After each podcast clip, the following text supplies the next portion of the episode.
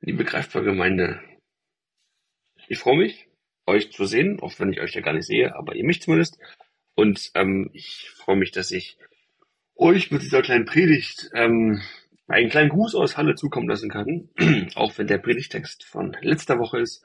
Ähm, hoffe ich dennoch, dass es für euch anregend ist und euch mit hineinnimmt in diesen Text aus Lukas 22, den Verrat ähm, von Jesus durch Judas und dass es euch vor allem mit hineinnimmt in die Passionszeit und euch mitnimmt auf den Weg nach Ostern und auf dem Weg zu dem, ja, worauf wir uns vorbereiten, was auf uns wartet und ähm, was vor uns liegt. Ich möchte vorlesen aus Lukas 22. Noch während Jesus das sagte, näherte sich eine Truppe. Judas, einer der zwölf, ging an der Spitze. Er kam auf Jesus zu, um ihn zu küssen. Aber Jesus sagte zu ihm, Judas, willst du den Menschensohn wirklich mit einem Kuss verraten? Da verstanden seine Begleiter, was geschehen sollte. Sie fragten, Herr, sollen wir mit dem Schwert zuschlagen? Und einer von ihnen schlug nach einem der Männer, die dem Hohenpriester unterstanden. Er schlug ihm das rechte Ohr ab. Aber Jesus sagte, Hört auf damit! Er berührte das Ohr und heilte den Mann. Dann wandte er sich an die Leute, die ihn festnehmen wollten, die führenden Priester, die Hauptmänner der Tempelwache und die Ratsältesten. Er sagte, mit Schwertern und Knüppeln seid ihr hier angerückt. Bin ich denn ein Verbrecher? Ich war täglich bei euch im Tempel, aber dort habt ihr keine Hand gegen mich erhoben. Doch jetzt ist eure Stunde gekommen, und die Finsternis tritt ihre Herrschaft an.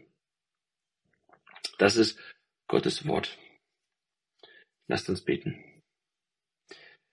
Herr, wir bitten dich, dass du uns ein Wort schenkst für unser Herz und dass du uns ein Herz schenkst für dein Wort. Amen. Man könnte das als Ausnahmesituation beschreiben, was hier passiert. Hier im Garten Gethsemane. Eine Ausnahmesituation. Jesus betet kurz vor dieser Situation, kurz vor dieser Szene. Und er hat Todesangst. Er ist zutiefst erschüttert. Mehr noch als Todesangst. Es ist die Schwere der Schuld. Die Schuld der ganzen Menschheit, die sich auf ihn legt. Und er spürt, dass er getrennt wird vom Vater.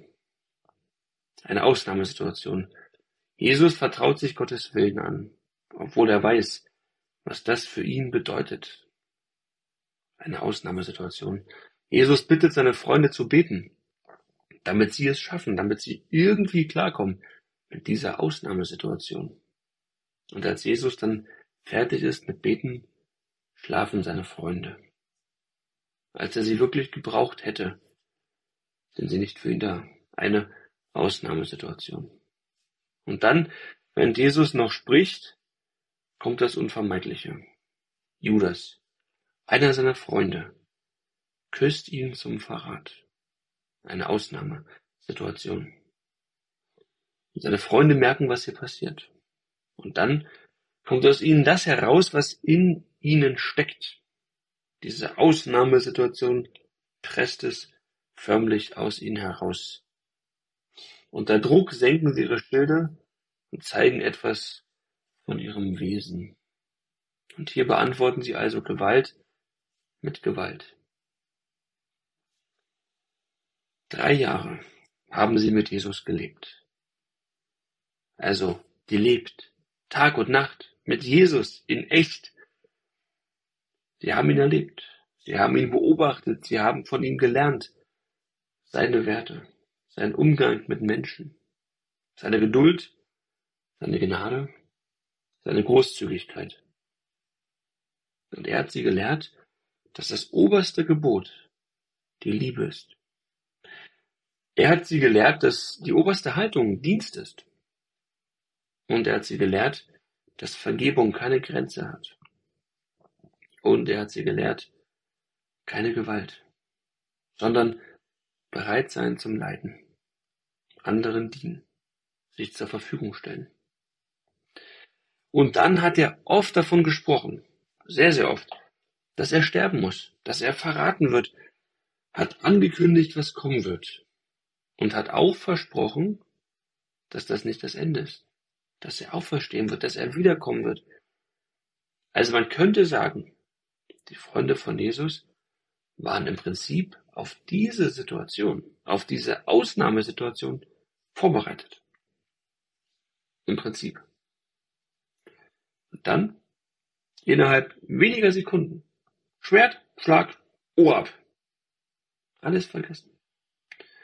Die Ausnahmesituation drückt das aus ihnen heraus, was wirklich in ihnen steckt. Drei Jahre intensivster Weg, Lebens-, Lerngemeinschaft mit Jesus. Und dann das. Und Jesus? Er beendet die Gewalt. Und er heilt. Er heilt den Mann, den seine Freunde verletzten. Er heilt den Mann, der kam, um ihn festzunehmen. Er heilt den, der kam, um ihm Unrecht zu tun. So ist Jesus. So frei von sich selbst, so selbstlos, so liebend. Das ist also diese Ausnahmesituation im Garten Gethsemane. Was sind deine Ausnahmesituationen? In welchen Situationen zeigt sich, was in dir steckt? Reicht da schon vielleicht ein verklemmter Autositz? Oder ein verkanteter Wäscheständer?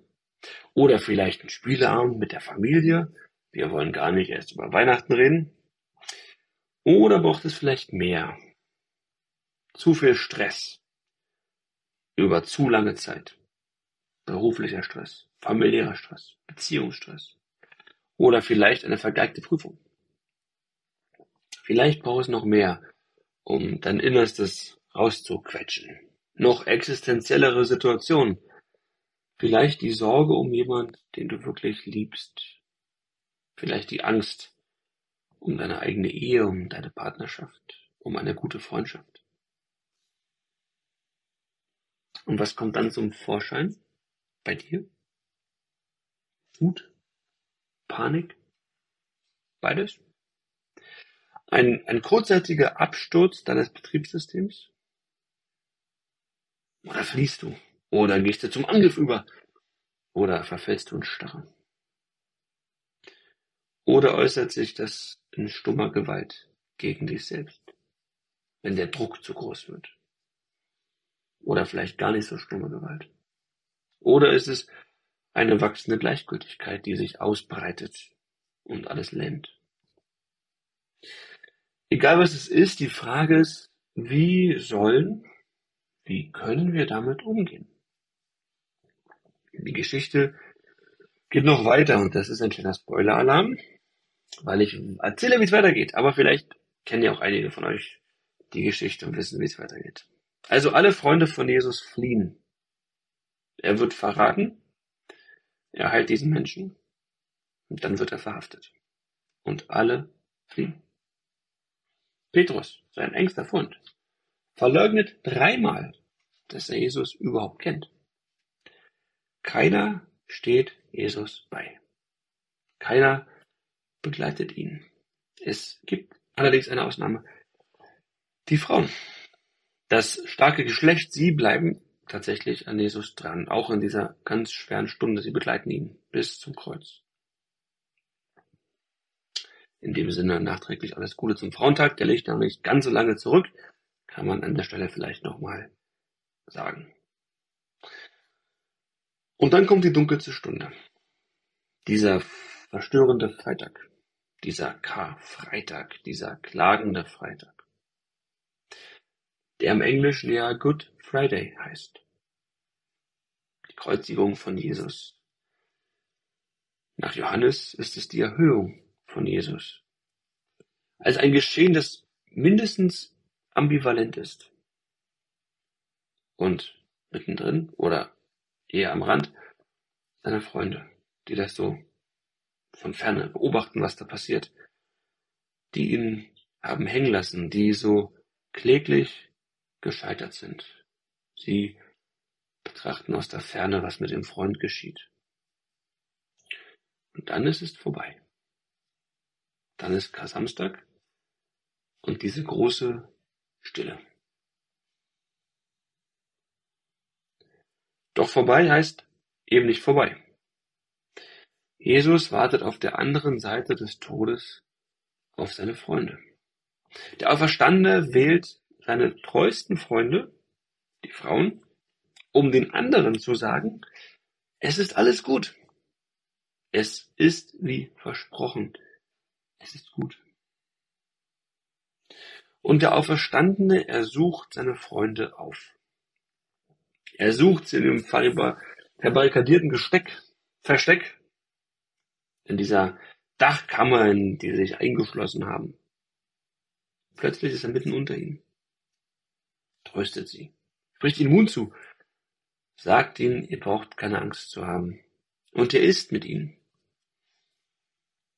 Oder in einer anderen Szene erwartet er sie am Ufer des Sees mit Frühstück. Oder mit zweien geht er einen Weg. Einen äußerlichen Weg, aber auch einen innerlichen Weg. Und dann ist er mit ihnen. Ihr entdeckt vielleicht einen roten Faden. Man könnte heute auch sehr gut Abendmahl feiern und wäre dieser Gemeinschaft mit dem Auferstandenen ganz gerne. Also Jesus sucht seine Freunde auf und er ist für sie da. So ist Jesus. Keine Vorwürfe, keine Anklage, kein Augenrollen. Nein, er erneuert ihre Freundschaft.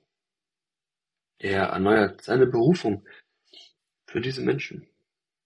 Das, was er mit ihnen vorhat, ist nicht hinfällig. Und er schenkt ihnen etwas Neues, etwas ganz Großartiges und eigentlich Unbegreifbares. Er schenkt ihnen Gottes Geist.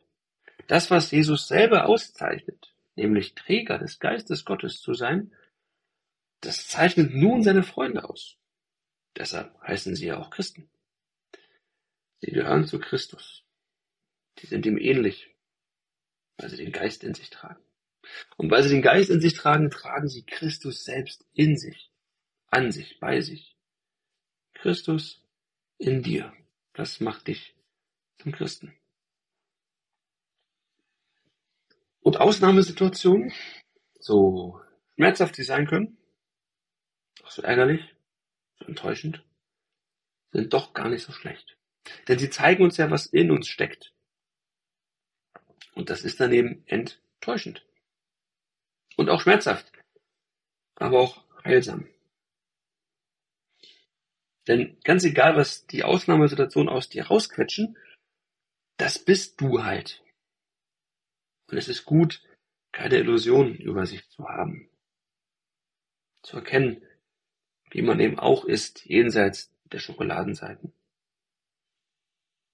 Und das, was du bist und was du da entdeckst, das ist nicht alles, was es über dich zu sagen gibt.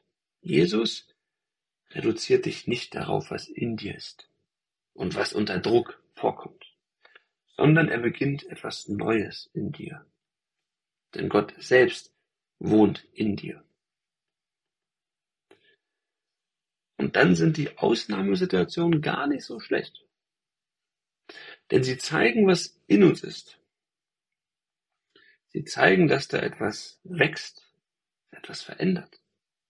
Wachstum sieht man ja nicht, wenn man täglich hinschaut, sondern eben in größeren Abständen. Wenn man ein Kind ein halbes Jahr nicht gesehen hat, dann sieht man den Unterschied. Wenn man das Kind jeden Tag sieht, dann merkt man es meist eher, wenn man alte Fotos anschaut. Also Ausnahmesituationen zeigen, was Gott in dir verändert.